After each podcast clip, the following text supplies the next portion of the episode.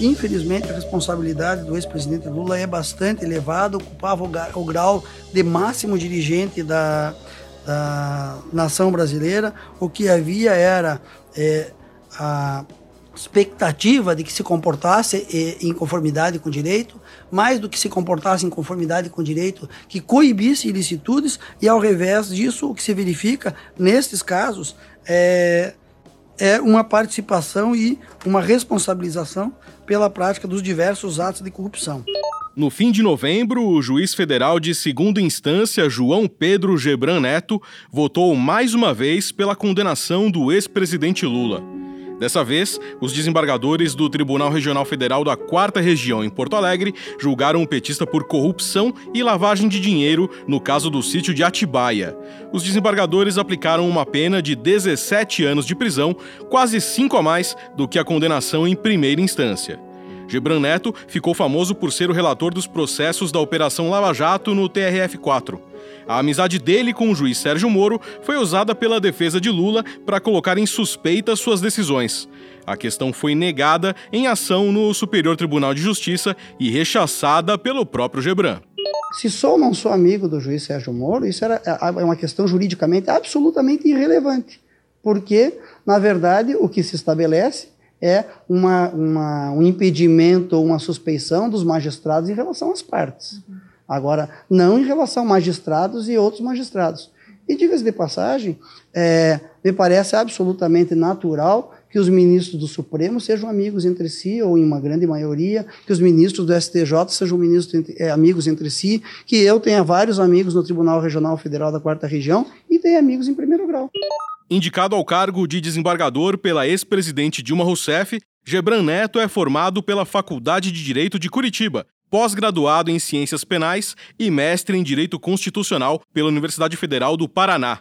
Eu sou Tomás Molina e este é o podcast Funcionário da Semana. Conheça quem trabalha para você.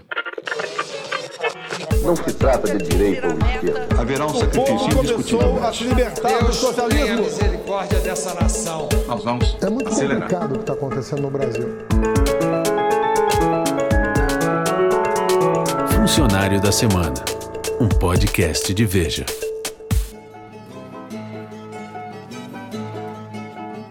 A decisão sobre a condenação de Lula em novembro foi a segunda de Gebran Neto contra o ex-presidente.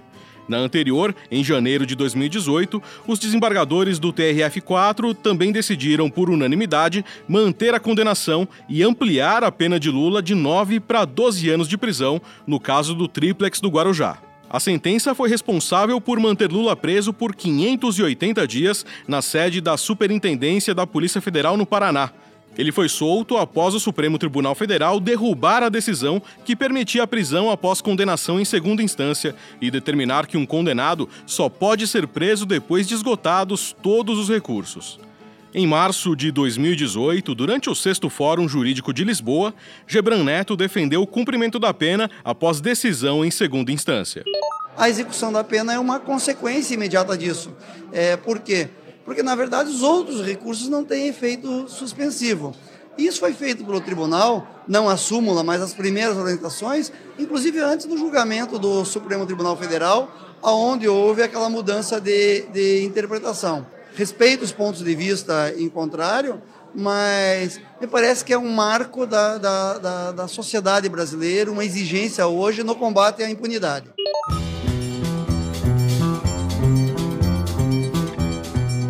João Pedro Gebran Neto tem 55 anos e é natural de Curitiba, capital do Paraná. Descendente de árabes, seu pai, Antônio Gebran, e o avô, João Pedro Gebran, foram diretores gerais da Assembleia Legislativa do Paraná. Na faculdade, o desembargador representou os estudantes em debates acadêmicos e disputou a vaga de orador na turma formada em 1988. Ele foi o segundo mais votado. Gebran Neto é casado com a advogada Daniela Rachi Gebran, com quem tem dois filhos. Ele atuou no Ministério Público como promotor de justiça no Paraná. O ingresso na magistratura federal ocorreu em 1993, dez anos antes de chegar ao TRF-4 como desembargador. Nesse período, escreveu livros e artigos e se tornou especialista em processos na área de saúde. Neste ano, o juiz lançou a segunda edição do livro Direito à Saúde Análise à Luz da Judicialização. O envolvimento com o tema começou durante o mestrado e continuou após ele assumir a coordenação do Comitê do Fórum Nacional de Saúde do Paraná. De acordo com o juiz, basicamente são dois os tipos de processo no sistema de saúde. Uma parte dos pacientes busca solução para serviços do SUS que não estão sendo prestados de forma adequada, e há ações abertas exigindo atendimentos e procedimentos que não estão previstos na política pública. Eu costumo de referir que a primeira judicialização ela é positiva na medida em que procura melhorar a política pública de saúde, fazer com que ela preste o serviço que já está programado, que está previsto, mas não está sendo atendido a tempo e modo. E esta judicialização, quando realizada, ela atende de modo direto ou de modo indireto mais de 150 milhões de usuários do SUS, porque nós, ela vai corrigindo os erros da, da administração. A outra judicialização, a judicialização que procura é, fa fazer com que União, Estados e município prestem alguma assistência ou algum medicamento que não está na política pública de saúde, eu acho que ela é um pouquinho mais é, delicada, porque não apenas onera os cofres públicos nesses montantes que eu fiz referência, mas também torna o demandante e o Poder Judiciário os ordenadores de política pública e, isso pode não ser bom. Gebran destacou durante entrevista a um programa de rádio do Tribunal Regional Eleitoral do Paraná que a corrupção é uma das principais causas da ineficiência do sistema público de saúde. Nós temos que saber que quando é, escolhemos uma pessoa, nós queremos, temos que escolher aquela pessoa que melhor nos represente. E esta pessoa está legitimada pelo voto para fazer as escolhas das políticas públicas. Então, muito mais do que o juiz isoladamente determinar que forneça seu medicamento A ou medicamento B para um único indivíduo, alguém deve ser responsável, e são essas que estão legitimadas pelas urnas, a fazer escolhas para dizer o que eu faço com os milhões de reais que eu tenho para aplicar em saúde.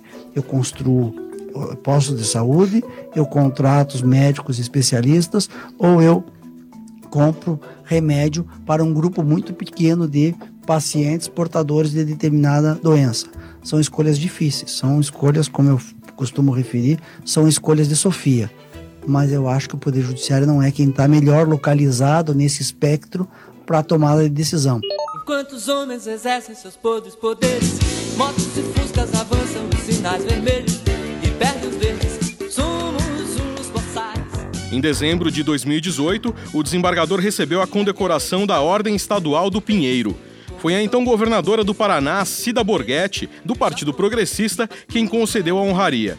O PP é uma das legendas com maior número de investigados na Lava Jato. Eu fico extremamente feliz e honrado. Eu sou curitibano, paranaense, minha família inteira é paranaense.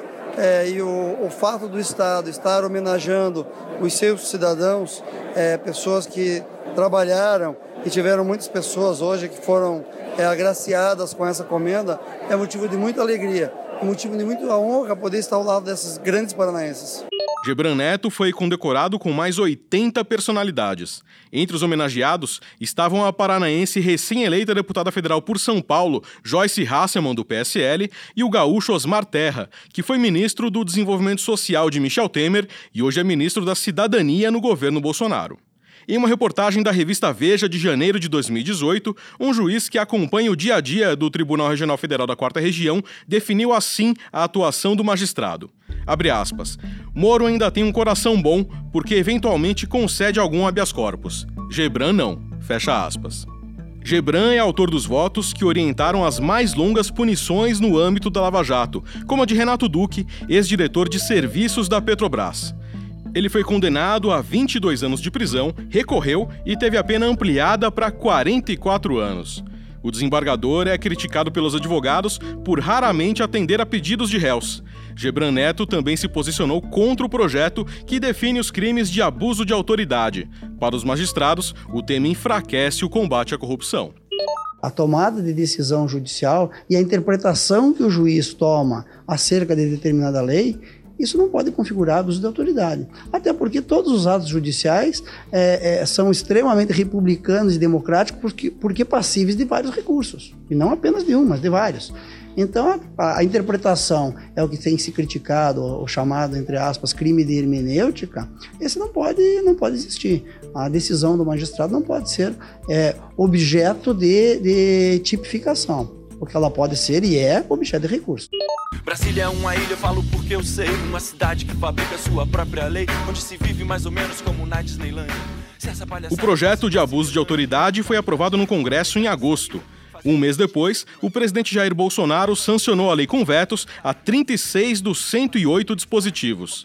No final de setembro, o Congresso derrubou 18 vetos, o que foi considerado uma derrota para o governo e, em especial, para o juiz Sérgio Moro.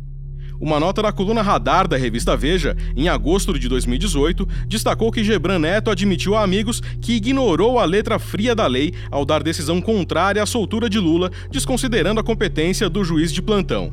Gebran alegou que era a única saída para evitar um erro ainda mais danoso: libertar o petista.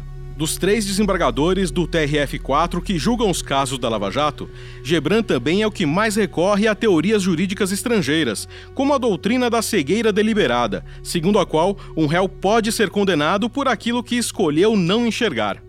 Ele costuma definir a Lava Jato como uma operação que investiga um esquema de dimensões amazônicas de corrupção e considera que os depoimentos de vários delatores apontando contra um réu podem ser suficientes para condená-lo, mesmo que não haja provas materiais mais concretas de culpa, como documentos, vídeos e gravações. No julgamento do sítio de Atibaia, no fim de novembro, o advogado Cristiano Zanin, que defende o ex-presidente Lula, voltou a questionar a competência da Justiça Federal em Curitiba para julgar os casos da Lava Jato e a imparcialidade dos procuradores e do hoje ministro Sérgio Moro, que atuou como juiz na fase de instrução do processo, e da juíza substituta Gabriela Hart, que foi quem condenou Lula.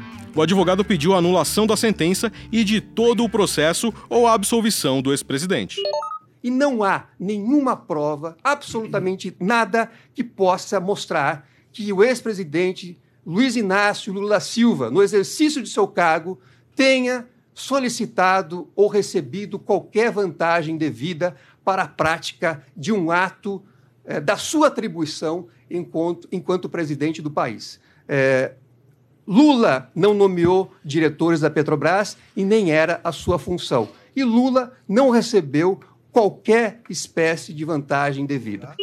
Gebran disse que o sítio estava em nome do empresário Fernando Bitar, mas que o verdadeiro proprietário era o ex-presidente Lula.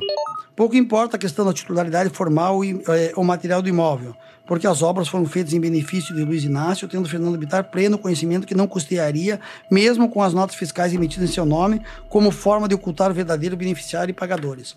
O relator justificou ainda em seu voto que ampliar a pena do ex-presidente de 12 para 17 anos era necessário por causa do seu grau de culpa no caso. Segundo a força-tarefa do Ministério Público Federal, as empresas Odebrecht, OAS e Chain participaram de um esquema de corrupção envolvendo contratos da Petrobras. Lula foi acusado de ter sido beneficiado com reformas no sítio. Mais uma vez, faço destaque que nenhum julgador tem alegria em promover penas em grau alto, mas a responsabilidade é, é, bastante elevada. E, neste caso, é mais uma vez refiro, eu estou apenas fixando a pena no grau médio.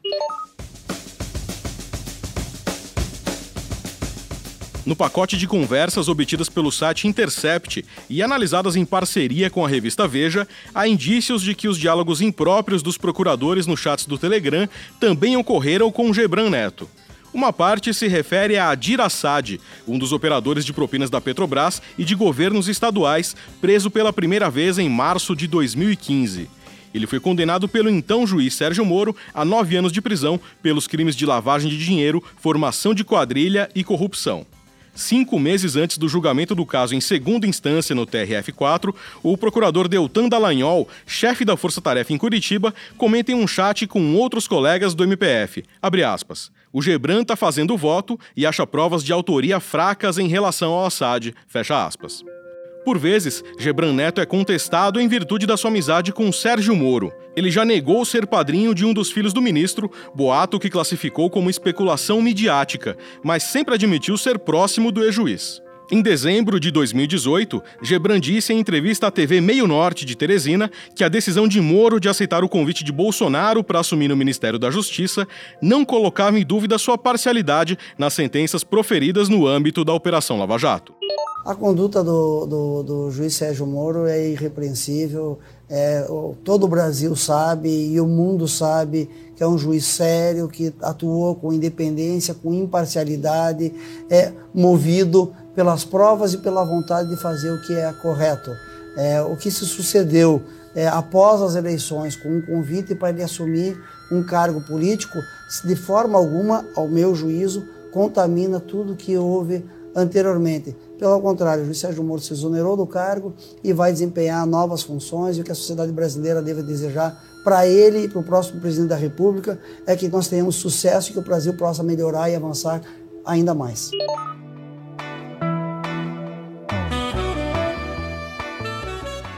Em uma de suas obras jurídicas, Gebran Neto classificou Moro como homem culto e perspicaz e disse que encontra nele um amigo. Sobre as críticas de que sua amizade afetaria seus julgamentos, ele ponderou. Abre aspas. Eventual amizade entre julgadores de primeiro e segundo graus de jurisdição não provoca suspeição. Fecha aspas. A citação está no livro A Aplicação Imediata dos Direitos e Garantias Individuais, de 2002. O magistrado também é autor de Inquérito Policial, o Arquivamento e o Princípio da Obrigatoriedade, de 1996.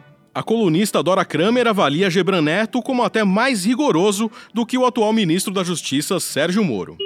O desembargador João Gebran Neto, como relator dos casos da Lava Jato na segunda instância, tem sido um julgador até mais rigoroso do que foi o então juiz Sérgio Moro. Por duas vezes, ele não só negou os pedidos da defesa do ex-presidente Lula, como propôs e ganhou o aumento das penas impostas por Moro na primeira instância. No julgamento mais recente no Tribunal Regional Federal da Quarta Região, Gebran foi acusado de contrariar a orientação do Supremo para que os réus acusados tivessem o direito de se pronunciar depois dos delatores. Na verdade, ele apenas seguiu uma orientação que ficou clara em vários votos proferidos no STF de que esse direito só seria concedido se houvesse prejuízo ao réu. E no caso de Lula, Gebran apontou que não houve esse prejuízo. A sustentação dele teve apoio unânime dos outros desembargadores.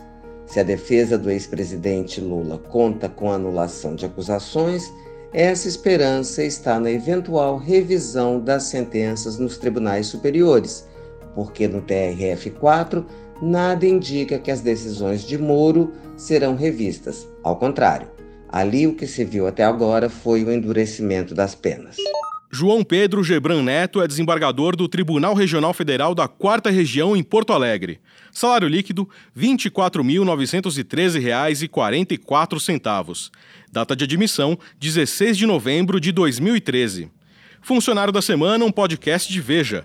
Locução: Tomás Molina. Roteiro: Fabiano Nunes. Edição: Rafael Bertazzi. Direção-geral: Daniel Hessel.